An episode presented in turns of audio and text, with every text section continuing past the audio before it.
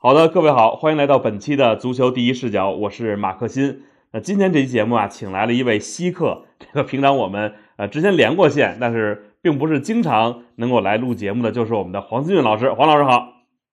大家好，好久不见。哎，是这个最近呢，主要是国际足坛呢接连的有这个大事发生。呃，先是上一期节目我们里边聊了这个呃已经去世的这个扎扎加洛的故事，结果呢，就在这周呢又是收到噩耗，就是贝肯鲍尔呢去世。贝肯鲍尔他的年龄呢，关键我觉得还说实话现在来看不大，他七十八岁。呃，我想问问这个黄老师啊，因为我觉得咱们这个年龄可能应该差不多，就是您能不能给我讲讲，就是您是什么时候知道这个足球皇帝贝肯鲍尔的，还有对他的这个印象，你能不能跟我们先分享一下？呃，因为我是德国球迷嘛，那么喜欢德国足球的所有人都不可能绕过贝肯鲍尔这样一个名字，绕过这样一个人物。呃，尽管对于我感觉啊，应该几乎所有的中国球迷都不可能亲眼看过贝肯鲍尔，包括什么盖德穆勒那一批，呃，德国足球上世纪六七呃六七十年代黄金一代的那帮球员去踢球啊，对于中国球迷来说，真的。不属于我们的这个时代啊，但我从接触足球开始呃，贝肯鲍尔这个名字或者说这个人物就几乎没有离开过呃我的一个视线范围内啊。那么最初接触贝肯鲍尔肯定是通过一些媒体的报道，也包括他当时是我是大概九十年代中期开始吧。去关注德国足球啊，关注拜仁啊。当他当时是呃拜仁的俱乐部的主席，呃，即便他就是说在场上的一些英姿，当时还很小的我，从来没有接触过啊，最多也只是偶尔看一两眼那种很有限的那些录像资料啊。但因为他呃作为一个这样的一个明星的主席嘛，经常会在德甲的直播当中啊。包括在一些呃报纸啊、电视的一些报道当中，也会经常出现啊，所以对于他的一个印象，还是从我刚开始接触足球就已经有了。但你至至至于说呃球员时代的贝肯鲍尔的一些事情，都是到了后来，可能具体是什么时候我也不大记得了，反正可能要到了。大学甚至更靠后的一个时时间段，有一段时间我是从网上大量的去下载了一些关于德国足球呃历史上面的一些经典比赛啊，一些呃比较宝贵啊、比较珍贵的一些画面素材的时候，我才逐渐的去接触到呃贝肯鲍尔那一代球员当年呃踢球的一些视频啊、画面啊，去对这样的一个。德国足球历史上面的头号人物的一个呃球员生涯有一个足呃越来越多、越来越深刻的这样一个认知，就是这样的一个过程。啊，那您后来就是看这个贝肯鲍尔踢球，就有什么对他特别深刻的印象吗？因为我说实话啊，就看贝肯鲍尔踢球，因为也是先知道这个足球皇帝这如雷贯耳的这么一个名字，后来基本上只能在一些。就叫呃世界杯的官方纪录片里边，可能能看到一些这种很短的一些片段，包括印象很深的，就是一九七零年世界杯半决赛嘛，当时他是胳膊受伤了，好像是对，已经说是骨折了吧，然后把那个拿绷带缠在身上，然后还在继续比赛。因为那个时候我记得我在天下足球还做了，当时那个做的那个叫十大浴血奋战，我记得就有这个画面，但是看他踢球。感觉太少了，我不知道您下的那些比赛，就对他那个风格有没有一个特别呃深刻的印象啊，或者说这种记忆？呃，我下的一些比赛有国家队的，也有呃拜仁的，包括拜仁在德甲、欧冠等等的一些呃精彩画面的一些集锦之类的一些呃视频资料吧。反正贝克鲍尔呃，关于他的一个比赛的风格。很多人都会提到一个词啊，就优雅啊，这个词基本上是可以对贝肯鲍尔的这个球风做一个很完美的一个概括。他那种优雅是很难用现代的某一位球员的一个球风去做一个类比，因为毕竟那个时候的足球跟现代啊，完全不是同一回事儿啊。当时的一个足球，其实在我看来，那种纯的技术含量会更加的高啊，没有太多利用去呃利用自己的这种身体素质，绝对的这种所谓什么爆发力啊，这种上肢的力量，呃，去呃强行制造这种呃突破啊杀机的这种类型的球员，更多就纯利用自己的速度跟技巧啊。那么贝肯鲍尔他本身速度也是挺快的，是一位原本他原本是踢啊前锋出身的，然后随着职业生涯的一个推移，呃，利用一些机缘巧合吧，他在拜仁呃出道后不久就呃被固定在了所谓进攻型中场的位置，然后逐渐往后退啊，在这样的一个过程当中，尽管他最后是以自由人的这样一个身份成为一个历史上面足呃足球发展史上面的一个。球王级别的人物，但他一些与生俱来的这种进攻端，呃，包括脚下技术上面的一些天赋，是伴随着他整个职业生涯。他之所以会成为后来一个我们所熟知，呃，我们所熟知的这样一个所谓的自由人的一个角色，其实，呃，也跟他这种进攻的天赋、这种技术的天赋是有直接的关系。如果你让他直接只是踢一个后卫去只干这种脏活累活，那么实在是暴殄天物呃，所以当时拜仁他在拜仁的第一任的主教练查伊科夫斯基就跟他两个人之间吧一个密切的合作，就说花了大概两年的时间，逐渐的让贝肯鲍尔在呃自由人这个原本就有的这样一个位置上面进行了这种创新啊，就不光让他。在防守的时候充当自由人，在进攻的时候还是会像他职业生涯之初那样一如既往的压上去啊，参与进攻、组织进攻，甚至完成最后一击啊，就形成了这样一个新的场上的角色。然后他在这样的一个职业生涯当中，无论是最初踢中锋、踢进攻型中场、踢防守型中场，还是后来踢自由人啊，一直都会给人以这种非常潇洒、非常轻灵的那种感觉，呃。他不光具备一定的速度优势，能够快速去盘带突破，也能够利用非常精准的传球的脚法啊，从后场去策动进攻。呃，非要找一个现代跟他风格最为相近的球员，那么呃，胡梅尔斯可能是一个比较类似的一个一个模板的这样的球员，因为胡梅尔斯有一个很出名的一个招数，就是他的右脚的外脚背的那种中远距离的长传。呃，中远距离的那种传球，那么在贝肯鲍尔呃当年踢球的时候，他一场比赛下来，那么用这种右脚的外脚背去在后场传球，基本上呃可能占了他这种传球的有一半的次数都是用他的右脚外脚背去处理，非常潇洒。他在后场拿球去策动进攻的这样一个过程当中，你感丝毫感觉不到的他那种紧张啊，完全就是非常从容的。呃，真的是旁若无人的就把球带上去，然后在一个很合适的时间，呃，用他非常娴熟的右脚，无论是外脚背、正脚背，还是各种各样的脚法，把球送到队友的脚下，非常舒服。面对各种对方长传过来呀，这种很很很很大威胁的球，他这个球停下来也是非常的舒服，非常的粘球啊，这个球一到他的脚就会。非常乖的粘下来啊，粘下来，就这样的一个风格的球员。然后他作为一个，毕竟自由人也是主要要参与防守的吧，啊那么他在一些关键场合也会不惜体力，呃，不惜身体的去完成一些铲抢。就像您刚刚所说的，一九七零年世界杯对意大利那场，在呃德国足球历史上面数一数二的。重量级的比赛当中，他在当时是下半场，他在一次快速突破过程当中是被意大利球员在这个禁区边缘啊绊倒，然后他就因为他是一个快速突破嘛，然后就把这个右肩给摔伤了。之后他就带着这个右肩脱臼的这样一个很严重的骨伤，坚持踢完那场比赛。因为那场比赛最后还打了加时赛，最后打了个四比三嘛，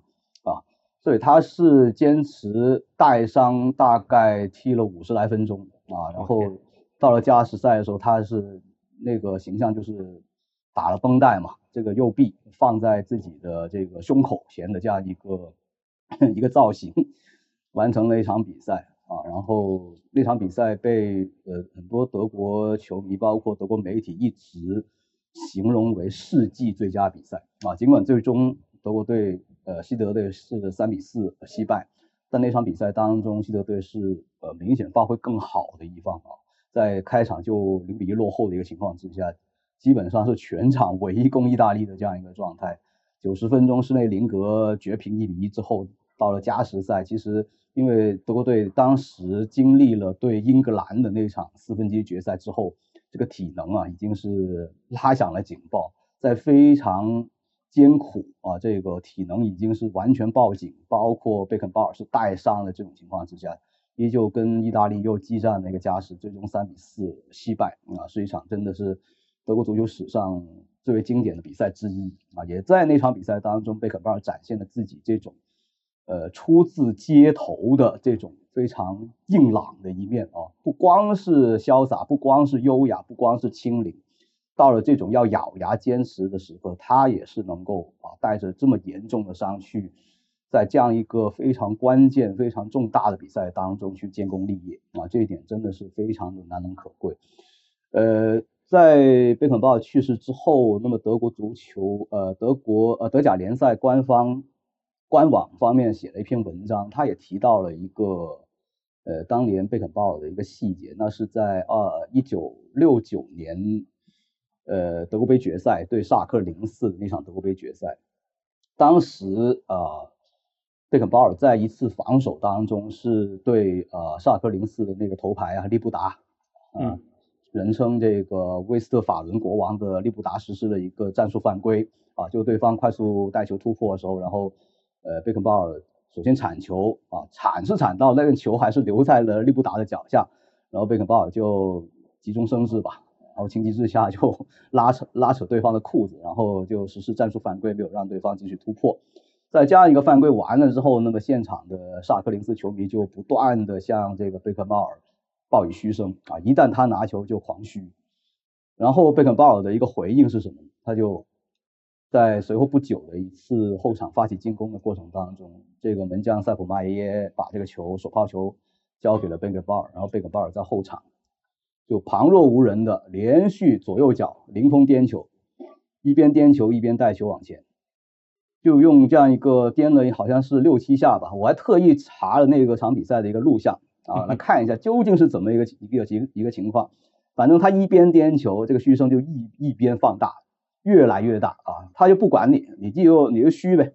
我就继续颠。就一个说实话，就是一个挺挑衅的一个行为啊。嗯。就利用这样的一个行为来回应萨科林斯这帮球迷对他的这样一个嘘声。呃，就是反嗯，反正这个这个这个细节，这一个所谓的名场面吧。就挺能反映出为什么人家叫他皇帝啊。一方面，就他本身这种与生俱来的这种技术天赋，优雅啊，霸气啊，有领袖气质；另外一方面，就是这种真的是傲慢的这种感觉啊，像皇帝那样的那种高高在上的那种感觉，也能从这样的一个名场面当中，让球迷、让所有的媒体去感觉得到。听您说在踢球这风格，我就想起是不是现在大家老说这种 B to B 的中场，这贝肯鲍尔算是不是在那个时代也是属于这种类型的球员呀？嗯，你说他不是是不是 B to B 这个，你也可以这样去定义啊。他甚至你可以说 Boss to Boss 更多只是说从我。呃，这一边可能本方禁区的边啊，到对方的禁区的边啊，还不是要搞到这个球门前，可能没有那么那么大的一个往返的幅度。但可能对于贝肯鲍尔来说，毕竟他是一个所谓的自由人，或者说自由中卫嘛，当年也是有这样一个翻译嘛。那你身为一个中卫，肯定要一路退防到自家门前，可能他这样一个纵深的这样一个跑动的一个距离会更加的夸张了，比一个所谓的 B to B 的中场更加夸张。但是。呃，我印象当中，他呃贝肯鲍尔其中一位恩师啊，他当年在德国国青队，包括他后来在拜仁的教练德特马克拉莫，对贝肯鲍尔提出了他个人的一个批评，就是认为贝肯鲍尔有一点不大好，就他进球太少啊，以他的一个本身是前锋出身的这样一个背景，包括他这种这样的一个技术天赋而言，那么其实贝肯鲍尔是更加应该具有这种杀伤力。但是你可以从他的一些俱乐部啊，包括国家队生涯的一些数据可以看到，其实他确实是相对进球比较少。尽管他确实整个职业生涯大部分时间都要更多是扮演一个防守球员的这样一个角色，但毕竟他不是一个纯正的防守球员。像您所说的，可能某种意义上算是一个 B to B 啊。以这样的一个角度去看的话，可能他进球确实是偏少啊。呃，如果他能够更多的去直接攻击对方球门啊，或者说把这个进球数据给刷上去，那么可能。大家我们后人对他的认知会更加的深刻，毕竟我们很多呃年轻的球迷没有看过他呃比赛的球迷，更多也只能通过一些进球画面来认知这样一个历史的巨星啊。毕竟很少有人有足够的时间跟精力去一场场比赛完整的看下来哈，可能更多还是通过进球去认知一些过往的一些足球的比赛，过往的一些巨星，所以。可能相比于盖德穆勒，我们看画面，哇，这个十个这个拜仁历史画面里里面有九个都是盖德穆勒进球的，可能 印象会更加的深刻。但贝肯鲍尔可能很多画面里面你一时半会儿是感受不到他究竟对于拜仁、对于德国足球，他这种影响力究竟是体现在什么方面？他这个所谓自由人的角色究竟有有多厉害？我们可能也真的是很难从一个很短的一个视频。很短的一个画面当中去感受得到他的这种重要性啊，所以他进球少，对于他这样一个如此无可挑剔的职业生涯来说，可能是真的是唯一一个瑕疵。就印象里边，就是其实贝肯鲍尔那个年代，你感觉德国队的球员就看着，无论是从这个造型啊，包括本身的个性上来说，我觉得还都是很鲜明的。包括贝肯鲍尔，他您看从最早说当地。这个真正的老大是一八六零，但是因为一记耳光，这个比较著名的就加盟了拜仁慕尼黑。你说能不能说他是实际上是贝肯鲍尔谱写了拜仁慕尼黑甚至德国足球的历史呢？因为这个人，我觉得在德国足球历史上，你感觉其实在很长的一段时间里边都有着非常强的存在感。呃，关于这种说法，实际上。呃，就像某位球员，你甚至包括什么梅西、C 罗这种一个人拿那么多金球奖啊，你说是不是他一个人去改写了这个世界足球的历史啊？阿根廷足球历史历史啊？葡萄牙足球历史啊？怎么怎么样？你当然可以从这样一个角度去说，毕竟他就就是他所在这个时代，甚至在整个足球发展史上最好的那个球员，你确实是可以这样去描述。但贝肯鲍尔，你说他？呃，改写了拜仁历史，改写了德国足球历史，确实也离不开他同时代的几位大神级的人物啊，不是他一个人就能够做得到的。这个真的是跟现在可能，呃，梅西身边可能真的是全部都是帮他抬钢琴的那种情况截然不同。贝肯鲍尔是活跃在拜仁发展史上第一个黄金时期，呃，这种巧合，这种。机遇真的是千载难逢，他的出现跟盖德穆勒的出现、塞普迈耶的出现、公牛罗特，包括乌利赫内斯、布莱特呃布莱特纳，然后包括更后来的鲁梅尼格那一帮，全都是德国足球拜仁历史上面真的是鼎鼎有名的这些大神同时出现，这个真的是可遇不可求的这样一个历史的机遇啊！你可以说。没了贝肯鲍尔就没有拜仁的今天，没有德国足球的今天。但也同样可以说，没有了盖德穆勒，没有了塞普曼，也没有了赫内斯，没有了鲁梅尼格，也没有拜仁的今天，也没有德国足球的今天。哦，所以你当然可以把贝肯鲍尔放在这个德国足球历史上面摆，把他呃奉为第一人，这个是无可争辩的。他确实是呃拜仁以及德国足球历史上面最重要的一个人物，最不可替代的这样一个人物。但是你说，呃，只靠贝肯鲍尔一个，拜仁包括德国足球也不能有今天啊，这个事情没有，不能很简单去做一个假设，或者不能或者不能很简单的就把所有的一些功劳、今天的成就去完全归功于贝肯鲍尔一个人啊，也跟他同时代的所有的大神都有关系啊。这个，因为我印象里，就中国跟贝呃贝肯鲍尔最近的一次就是一九九六年吧，那会儿我还上初中，我记得他当时好像是来中国推广自己的自传，当时我记得翻译叫《半世求魂》，然后我觉得他好像包括后来工作以后呢，看看他以前的一个职业生涯经历，就以前都说啊，这个好球员当不了好教练，但是好像贝肯鲍尔的这还是呃做起教练挺得心应手的，因为之前。呃，如果没查资料的话，就很难想象，其实八六年世界杯他就已经在带德国队了，然后不，然后当时是决赛里二比三输给阿根廷嘛。但到九零年世界杯，贝肯鲍尔等于是带着德国队呢拿到了世界杯的冠军。他好像后来无论是做教练，包括做俱乐部的管理者，还都是挺得心应手的。你说这个人还是一个挺全才的一个球员，或者说是一个一，就是说是一个纯的全才吧？我觉得，对。他就在这方面就有点像克鲁伊夫，至于荷兰足球，至于这个世界足球，就不光踢球是一顶一的这种大神级的人物啊，除了踢球啊，踢完球挂完靴之后，他当教练、当高管、当这个世界杯组委会主席等等的一些角色，无一例外都是能够取得巨大的成功啊，这个才是使得贝肯鲍尔拥有这个德国足球历史第一人地位的。这个不可或缺的另外一部分啊，不光踢球牛啊，踢球他不光牛，而且也创造出了自由人这样一个影响，呃，德国足球超过三十年的这样一个战术位置啊，真的是直到这个本世纪初，那么德国足球才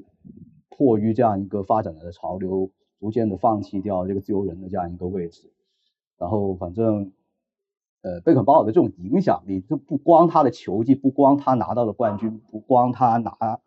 呃什么世界德国足球先生啊，两届金球奖这些个人荣誉，他真的是影响力之大啊，完全超越了一个普普通通的这种呃足球的巨星的这样一个范畴。那么他其实他年轻的时候，他自己说过，他自己不会当教练的啊，嗯。有一些史料里面也记载了他的这样一段一段话，但后来的事事情发展也确实出乎他个人的预料吧。呃，实际上贝肯鲍尔能够成为一个好教练，早在他职业生涯，呃，球员生涯巅峰的时候，一九七四年世界杯的时候就已经显露出来。啊，这是一个可能很多中国球迷，呃，在后来观看一些什么世界杯纪录片等等的一些史料里面。忽视掉的一点，其实一九七四年世界杯对于德国足球，对于那支的西德的国家队而言，不是那么光彩的一幕，因为在那届本土世界杯之前出了一个很著名的一个啊事件——马伦特之夜。啊，马伦特就当时呃西德队驻扎的那个地方啊，然后在那个世界杯那届世界杯开幕前夜，然后就。呃希德队因为这个夺冠奖金这样一个问题，呃，全队二十二位球员跟这个德国足协是扯皮，闹的是很不愉快。然后是最终呃贝肯鲍尔代表球队去跟这个德国足协去交涉，最终才达成了这样一个世界杯夺冠奖金的这样一个方案。那个事件是导致呃希德队时任的主教练舍恩跟球队的一个关系是出现了裂痕。也正是从马伦特之夜开始，那支西德国家队在呃德国民众，呃这个德国媒体心目当中的形象其实是非常差的啊，就是在一个非常糟糕、非常就舆论环境非常不理想的一个状态之下，西德队是开启了本土世界杯之旅，并最终拿到了冠军。在那样的一个过程当中，后来也出了另外一个很。重大的一个事件就是他们在小组赛当中是零比一输给了啊东德民主德国是吧？对，就那场比赛过后，实际上舍恩就已经哦这样一位功勋教练在呃对于他个人而言，他已经失去了自呃继续去执教这支球队的这样一个动力，或者说自从那场零比一之后，这支球队真正的领军人物，无论是场上还是场下，就是贝肯鲍尔，所以那一届的。西德队的夺冠，其实你可以看作是贝肯鲍尔以球员兼教练的身份去带队拿到这个冠军。啊，七四年世界杯啊，当时贝肯鲍尔还没有到三十岁啊，他四五年出生，那个时候他已经在国家队当中扮演了这样一个球员兼教练的这样一个角色。完了之后，呃，当呃贝肯鲍尔后来离开了拜仁，去到了美国，然后跟这个球王贝利也是短暂合作过嘛，在纽约宇宙队，然后踢了四年之后又回到了德甲，代表汉堡踢了两个赛季，又帮汉堡拿了一个德甲冠军之后，他就这个伤病缠身，就决定不踢了，但最后还又回到了纽约宇宙队踢了一个赛季，踢到了一九八三年那个赛季啊，完了之后就挂续了。然后很快，他就在一九八四年欧洲杯之后接过了德国队的国家队的帅印，但是因为他自己并没有考取这个执教的这个这个证书啊，就没有那个教练证书，所以他当时在国家队的一个头衔，他并不是正儿八经的主教练，而是一个所谓的 team chef，就是所谓的一个球队的主管啊，嗯，啊，就以这样的一个一个身份去带领这个希特队啊，首先是一九八六年的这个。墨西哥的世界杯，其实他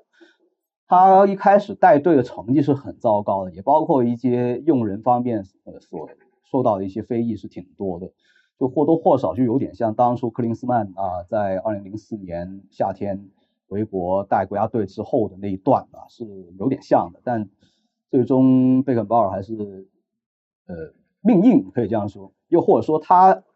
将个人。球员时代的一些成功的经验，包括一些性格上面的一些优点吧，灌输给了那支西德队，啊，最终在外界并不看好的情况之下，一路打到了决赛，然后最终是惜败给了阿根廷，啊，是以一个成功的失败者的这样一个身份啊去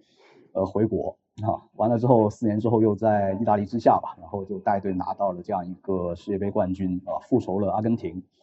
成为继这个扎加洛之后第二位啊，以既以球员又以主教练的身份啊，拿到世界杯冠军的这样一个人物。那么在那届世界杯之后，其实贝肯鲍尔也就是说已经不想继续当教练了啊，他是想要改当这种高管的角色，甚至考虑进入到德国足协的高层去工作。但因为这个当时马赛的老板这个塔皮啊，向他发出了一个邀约，然后他就去了马赛嘛。但他在马赛的一个执教很短暂，也不成功啊。他的马赛原本想要大干一场，结果发现这个塔皮啊，这个什么事情都干预啊，这个排兵布阵的事情都要指手画脚。然后他的成绩也不是特别理想吧，反正半个赛季之后他就被这个塔皮解除了主教练的职务，然后改当了一个体育主管。但那个赛季最终马赛还拿到了那个法甲的冠军所以这个马赛的法甲冠军也可以属于贝肯鲍尔个人的一个成功。但贝肯鲍尔自己认为马赛的这一段是他整个足球生涯最大的一个遗憾，或者说最大的一个失误啊，就是在马赛的这一年。所以他那个赛季过半之后没多久，他就决定啊，这个赛季完了我就不待了啊，我就走了。然后就后来又。回到了拜仁嘛，九一年的年底，呃，原本拜仁是想他回来去当教练的啊，但贝肯鲍尔不感兴趣啊，我不干了，我只干这个高管啊，我只当这个俱乐部的高层，然后他就跟鲁梅尼格一同回到拜仁去当了一个副主席，然后三年之后就被选为俱乐部的主席。然后在当这个拜仁副主席跟主席这样的一个过程当中，他一直干到二零零九年才卸任拜仁的俱乐部主席。在这样的一个漫长的过程当中，贝肯鲍尔又 非常有意思啊，有两段临时执教拜仁的经历啊，应该不少的球迷也听说过啊。呃，九三九四赛季最后那么三四个月就，呃，他接替了里贝克啊，带领拜仁拿到了德甲冠军的。然后到了九五到九六赛季的尾声啊，俱乐部赶走了这个雷哈格尔嘛，然后又是呃贝肯鲍尔过来呃当一个救火教练，然后又拿了一个冠军啊，带队拿到了联盟杯的冠军，队史第一座的联盟杯的冠军。所以贝肯鲍尔这个教练生涯真的是，你说他执教加起来十年都不到啊，但。到任何一个地方，他都能拿冠军啊！世界杯冠军、法甲冠军、这个德甲冠军、联盟杯冠军啊！每一次执教都有冠军啊！这个真的不得不服啊！你说他的执教水平有多高，真的谈不上，但他这个人就有这个命啊，就有这样的一个眼光，对，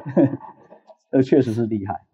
但最后我想问，就这两年，其实呃，在他去世之前，我觉得就有几年就感觉没有他的声音了，就感觉完全已经销声匿迹了。就这些年在干什么？我不知道德国的媒体啊，或者说这个欧洲的这些报纸上有没有相关的报道。后来，呃，是这样的。所以为什么在这周一这个贝肯鲍尔死讯传出之后，我个人其实是很平静啊。呃，因为我个人其实一早就做好了心理准备，因为就有点像当初盖德穆勒的情况一样。实际上，如果你像我这样天天这样去报道德国足球、研究德国足球，呃，都会时不时会听到一些关于贝肯鲍尔身体状况非常糟糕的这样一些报道啊。那么，贝肯鲍尔上一次他在公开场合发言。我印象当中，应该已经要追溯到那个被疫情打断的赛季，应该是二零一九到二零赛季，就就是尼克科瓦奇执教的那一段，包括呃科瓦奇下课的那一阵子，还能经常听到贝肯鲍尔去点评拜仁啊，点评拜仁的一些情况。自那之后，基本上贝肯鲍尔就从我们的一个视线当中消失了，就很明显他的一个身体状态已经是使得他呃。不便在这个公众场合去露面了，尤其是当这个呃球王贝利去世之后，那么也是传出了贝肯鲍尔说他已经无法应付长途飞行，无法离开呃萨尔茨堡的家中去参与呃自己前队友的这样一个葬礼。那个时候，其实我个人包括很多对呃贝肯鲍尔的这个情况比较关心、比较长期去关注的球迷，其实可能都已经。做好了心理准备，可能真的贝肯鲍尔的这样一个啊寿命啊，已经进入到这种倒计时了啊。所以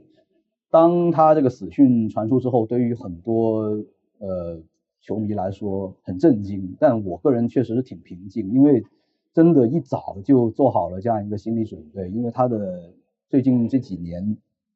据说他其中一只眼睛已经失去了视力，然后啊接受过这个心脏的手术。然后有了，也患上了帕金森病啊，反正整个的身体状态已经是非常非常糟糕。包括他哥哥瓦尔特啊，包括一些跟他关系很密切的呃亲朋好友啊，时不时都会向媒体透露说，贝肯鲍尔目前的情况不容乐观啊，越来越糟糕啊，只能一直在萨尔茨堡的家中去呃安度晚年啊这样的一个状态，所以。这就是为什么他在最近那么三四年间，好像我们已经很少很少听到他在公众场合、公开场合去点评拜仁、点评德国足球。因为其实当啊贝肯鲍尔之前活跃的时候啊，呃，他的一些观点是很尖锐的，而且他这个人真的是说话非常能够怎么说呢？呃，他当这个拜仁主席期间，不也出了一呃有有过一个很经典的一个一个故事嘛？就在二零二零零零到零一赛季啊，那个赛季拜仁最后不是拿了德甲跟这个欧冠冠军嘛？就在这个欧冠征呃征途啊，在第二阶段小组赛，那么拜仁一度是打得非常糟糕啊，客场零比三输给了里昂啊，就在那场输给里昂的比赛过后，然后贝克鲍尔就以俱乐部主席的身份。在赛后的一个传统的演讲上面，痛批球队踢的就像这个乌贝席勒元老队的足球，啊，就有这样一个很著名的一个愤怒的演讲嘛，就然后就骂醒了球队，然后最终拜仁在那个事件之后就一路高歌猛进，然后拿了一个德甲，包括这个欧冠冠军嘛，就这样的一个事件。反正贝克鲍尔他在任何一个岗位上面，无论是俱乐部主席、这个当这个教练，还是当球员、当队长。他总有一些很经典的言论，有一些传世的言论哈。那么，当你在最近几年突然间再也听不到贝肯鲍尔的这些那么精彩的言论，你就觉得可能他老人家真的这个身体的情况真的是非常糟糕，他已经没有办法再像以前那样，呃，拥有一个很清醒的头脑去对现状啊。对现在足球的一些事件进行一些点评。我印象里特别深的就是他那个自传里边，记得九零年世界杯决赛前，他说阿根廷队当时想玩个心理战，因为赛前踩场嘛，阿根廷队先练，然后他们就一直拖着这个不下课。然后呢一直跟那拖堂。他当时就想了一个办法，说我一定要带着德国队就要走进场地，告诉他们这个是该我们练了，带着人走进去了。但是他他说最惊讶的是，当我们走进去的时候，阿根廷队 居然就默默的都退场了。当时就觉得阿根廷队心理上已经怂了，所以世界杯决赛我们肯定能赢。就是其实好多这种段子让我觉得还是挺有意思的。对，呃，这个我也在他那本书里面看过这个段子，确实挺有趣。而且当初那届世界杯之前，他也有一些有一些心理战，或者说是放了一些烟雾弹吧。他呃，一个图片报的名记啊，阿弗雷德·德拉克斯勒，这个这个记者现在还还给图片报写这个专栏呢。就赛前就向他套料啊，就问他这个决赛当中要首发利特巴尔斯基还是首发这个托恩啊？嗯。然后贝肯鲍尔向他透露这个要首发托恩啊，然后把利特巴尔斯基放替补席。结果赛前拿到名单的时候，发现上的是利特巴尔斯基，而不是托恩。完了之后，这个赛后德拉克斯勒就问他为什么你要骗我？然后贝肯鲍尔就说：“ 我没有骗你，只不过我后来。”在比赛当天看这个利特巴尔斯基跟托恩喝咖啡的一个状态的时候，发现这个托恩的状态好像不咋地，好像是利特巴尔斯基状态更好。最后临时又改变了主意，最后让这个利特巴尔斯基打先发哦，有这样的一些非常搞笑的。然后德拉克斯勒就说：“我都不知道这个贝肯鲍尔这种这种灵感是怎么来的啊！”最终就证明了，确实上利特巴尔斯基是一个非常英明、非常正确的一个决定啊。是。这利特巴尔斯基现在还是不能说活跃在一线吧，但是我觉得在德国足坛还是比较活跃的。包括以前的一些啊，还之前是狼堡的首席球探吧，然后现在好像还是新三大使，就也也都是挺活跃的一个一个，也算已经是这个高龄的一个民宿了，已经是。但我印象特别深，就见过那后，他特别爱玩电子产品，天天的就无论是。开个那个小的平衡车呀，或者是弄个那个无人机啊，天天在就他做球探，他也把这些电子产品都都用在自己的这个呃这个这个工作当中。那最后吧，我觉得时间也差不多了，黄老师您能不能就用您的角度给这个贝肯鲍尔的一生，咱不说做一个评价，但说一个您对他的一个简短的一个概括呢？呃，我个人对贝肯鲍尔，其实我个人是有一个小的遗憾的，就我没有亲眼。见过这位大神，没有见过他老人家啊，但亲眼见过赫内斯啊、鲁梅尼格、海因克斯啊，嗯，甚至包括连他的恩师克拉莫，我都亲眼见过，这个跟他交流过，这个偏偏就没有跟贝肯鲍尔有过这种个人的接触。但呃，像鲁梅尼格、赫内斯在贝肯鲍尔死后都提到了一点啊，尤其是美呃鲁梅尼格说，呃，贝肯鲍尔作为一个人，他是一个非常。呃，一视同仁的这样一个人，就是说，在贝肯鲍尔眼中，所有人都是平等。呃，然后踢球者在呃贝肯鲍尔去世之后也写了一篇文章，里面有一个细节，是踢踢球者的首席记者维尔德老先生回忆啊，当年他在纽伦堡的一个一个小餐馆里面对呃贝肯鲍尔做一个专访。专访完了之后，然后他们那张桌子旁边，另外一张呃另呃在隔壁的另另外一张桌子有四四位的女士正在用餐，然后贝肯鲍尔在接受完这个踢球者一个专访之后转身离开的一个过程当中，他并没有像现在很多的球星那样，呃把自己掩饰起来，然后就静悄悄的离开，而是很主动、很大方的走过去那张桌子，跟那四位女士打招呼。啊，这样的一个细节，就让很多人都觉得贝肯鲍尔就这样对待某一个人，对待球迷，对待球员，对待任何一个跟啊可能是采访他的人等等，都是一视同仁，都非常尊重他眼中的每一个人。啊，这一点可能是很多人在球场上面，或者说呃关于他职业生涯的一些记载里面是很少能够感受得到的这一点。就像我之前呃我刚刚不是说了吗？呃，踢球的时候，呃，为什么呃很多人把他尊称为皇帝？呃，他身上的一些气质、一些特点，确实是很能阐释皇帝这样一个绰号，确实有那种霸气、那种领导力，包括那种傲慢。但是到了场下，他这种待人接物又会让人感觉非常有亲和力啊。就有这样的一个挺矛盾的一个一个感觉。而且贝肯鲍尔，尤其是他后来呃当了俱乐部主席，或者说后来年纪比较大之后，给人呃就对外展示出了那种形象，就相当的绅士。嗯啊，对，非常帅气的一个老人家，是啊，很绅士的那种感觉，对，是吧？很多人就算你没有跟他接触过啊，只是通过这样一张照片，呃，一段视频，看他的一些行为举止，都觉得这是一个很很友善，呃，有气场，同时也很有亲和力的这样一个绅士啊。这个可能就是我对于贝肯鲍尔最后的一个个人的一些感觉吧。哎，是，就他的这个就形象气质，感觉一直就，即便是后来退役，年龄很大了，你感觉就他站在场边或者站在这个在看台上，就是他给人的感觉也是让人不能说如沐春风，但是还是哎觉得这个老先生特别值让人值得尊敬的这么一个老先生，我觉得还是对。那行啊，那今天谢谢黄老师这抽出时间来跟我们单独聊聊这个贝肯鲍尔。这个我觉得后边咱们有时间还是得聊聊这个德甲，咱们之后就以后无论是拜仁，然后无论是这个呃勒沃库森，这个回头好好给我们也再分享分享，好吧？行，这个赛季聊德甲机会应该不少啊，因为现在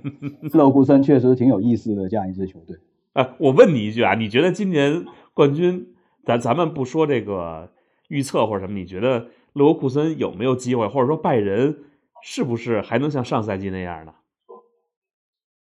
呃，从一个纯足球的角度啊，纯技术的角度，我可以很负责的说，呃，不包，呃，不仅仅是我吧，反正在很多人的眼中，现在勒沃库森才是更好的球队，啊，这是一个很明显的，从一个整体性，包括这种比赛的风格、这种场面的观赏性、这种球队运转的这种效率、这种球员之间的默契、这种技战术的含量，勒沃库森都是完爆拜仁，这是毫无疑问。但你这个事情能不能足以支撑老二库森这样一支从来没有拿过德甲冠军的球队真正的去终结拜仁，还得看，因为接下来还有很多不确定的因素，尤其是最近勒库森传了一个非常不好的消息，就是他们的主力中锋博尼费斯在代表尼日利亚队这个备战非洲杯期间是受了重伤，要动手术，直接要歇到四月初了。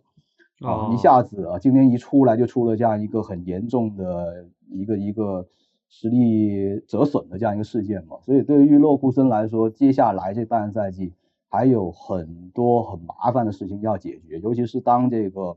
欧联杯打到了淘汰赛，那么他们可能就无法继续像小组赛阶段那样，每一场比赛都可以直接就上一个替补阵容去应付了。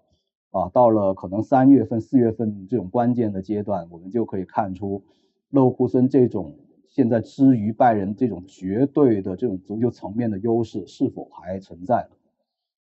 这个我多说一句啊，因为我之前之前咱们有一次连线，当时聊莱万，您提到一个词叫晦气，就是一脸的晦气。我觉得勒沃库森这个队有时候也是感觉这个历史上啊，有时候有点这种。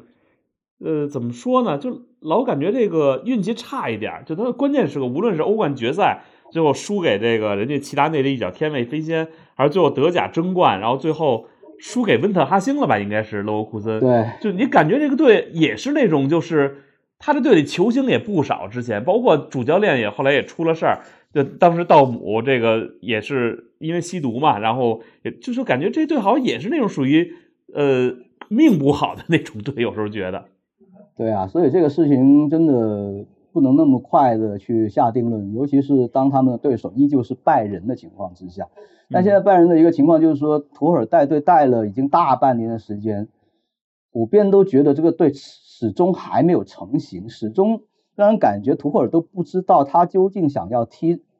怎么样的足球啊，这一点才是最让人头疼的。这种成绩上面、这种积分上面的差距反倒是其次。就这种足球水平，这种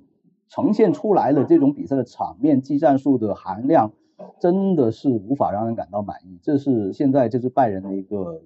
最大最大一个问题。包括这个东窗开到现在了，这个大家一直 念念念念叨叨的那个后卫啊，什么后腰始终还没有到位。这个后半程这个周末都要开了，这个阵容依旧那么单薄，这究竟怎么踢啊？所以。拜仁的问题也是多啊。所以现在你说就去预判这个德甲冠军的一个归属，没有那么容易，没有那么简单。尤其是德甲是很奇怪的一个联赛，一个冬歇期过后，很多事情都截然不同啊。很多球队可能冬歇期之前是一条龙，然后冬歇期之后就一条虫啊，完全不一样的一个发挥。多特蒙德今年您觉得情况是不是跟拜仁也有点像啊？就感觉主教练好像似乎就没把这个球队就再重新给给给振奋起来，或者说是怎么样？呃，多特蒙德一个情况，我个人最主要觉得一个情况就是说，过去两个赛季先后走了哈兰德跟贝林厄姆之后，呃，对位替代的球员的水平是不够，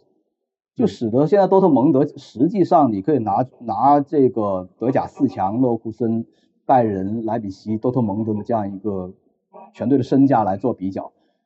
呃，以往几个赛季都是多特蒙德仅次于拜仁啊，排在第二的这样一个位置。但现在你一看，发现多特蒙德的一个球队的身价已经落到第四了，啊，连勒沃库森跟莱比锡都不如了。这已经已经很明显说明了现在的问题在于多特蒙德本身的实力已经是。别说去追拜仁了，你跟这个勒沃库森跟莱比锡去相比，已经是没有任任何的优势，甚至已经处在一个要追赶的一个位置。就是说他来的这些后来的这些呃替代哈兰德的、替代贝林厄姆的这些新援，例如什么阿莱啊，嗯，呃费克鲁格啊，什么菲利克斯恩贝沙、加比策这些球员，他们的一个整体的实力包括潜力都是不如啊这两位前任的。呃，要知道这个，按照转会市场网站给出的一个最新的这个身价排名，哈兰德跟这个贝林厄姆都是跟姆巴佩啊，现在这三个人是并列第一嘛，一点八亿欧元。你可以想象啊，这两年走了两个一点八亿的，你让多特蒙德还凭什么，还还有什么资本去谈论去挑战拜仁，谈论去争冠？这个是一个明摆在面前的一个事实。所以现在多特蒙德一个情况就是说，本身球员的实力确实不如之前两三个赛季，同时啊，教练这个主教练特尔齐奇的一个执教的水平，呃，确实不是特别高啊。但是这个东窗他们做了一个很大的一个调整，找回了两位球队的曾经的领袖球员沙欣跟这个斯文本德，哎，让他俩回来加入到教练组去辅佐特尔齐奇，嗯，啊，就做了这样一个。非常大的一个人事上面的一个调整，但这样一个调整给外界更大的一个感觉就是说，好像要提前做好特尔齐奇下课的一个准备，啊，而不是说帮特尔齐奇去解决现在更衣室可能跟他出现裂痕的这样一个问题，尤其是沙欣，毕竟他之前是在土超球队安塔利亚是当主教练，他并不像斯文本德那样可能就是一个助教的一个身份。很明显，努里沙辛的一个身份就是未来多特蒙德主教练的这样一个身份，